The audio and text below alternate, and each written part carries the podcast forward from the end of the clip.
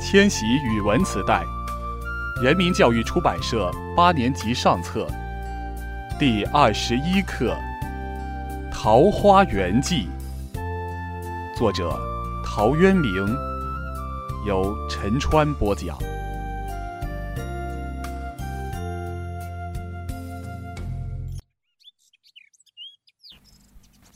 晋太元中，武陵人捕鱼为业。缘溪行，忘路之远近。忽逢桃花林，夹岸数百步，中无杂树，芳草鲜美，落英缤纷。渔人甚异之，复前行，欲穷其林。临近水源，便得一山，山有小口，仿佛若有光，便舍船从口入。出极狭，才通人。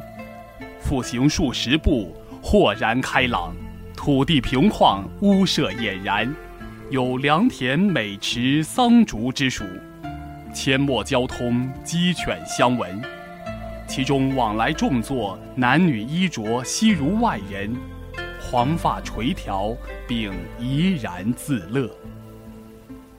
见渔人，乃大惊。问所从来，具答之，便邀还家，设酒杀鸡作食。村中闻有此人，咸来问讯。自云先世避秦时乱，率妻子一人来此绝境，不复出焉，遂与外人间隔。问今是何世，乃不知有汉，无论魏晋。此人一一为具言所闻。皆叹惋。渔人各复延至其家，皆出酒食，停数日，辞去。此中人欲云：“不足为外人道也。”既出，得其船，便扶向路，处处置之。及郡下，诣太守，说如此。太守即遣人随其往，寻向所至。遂迷，不复得路。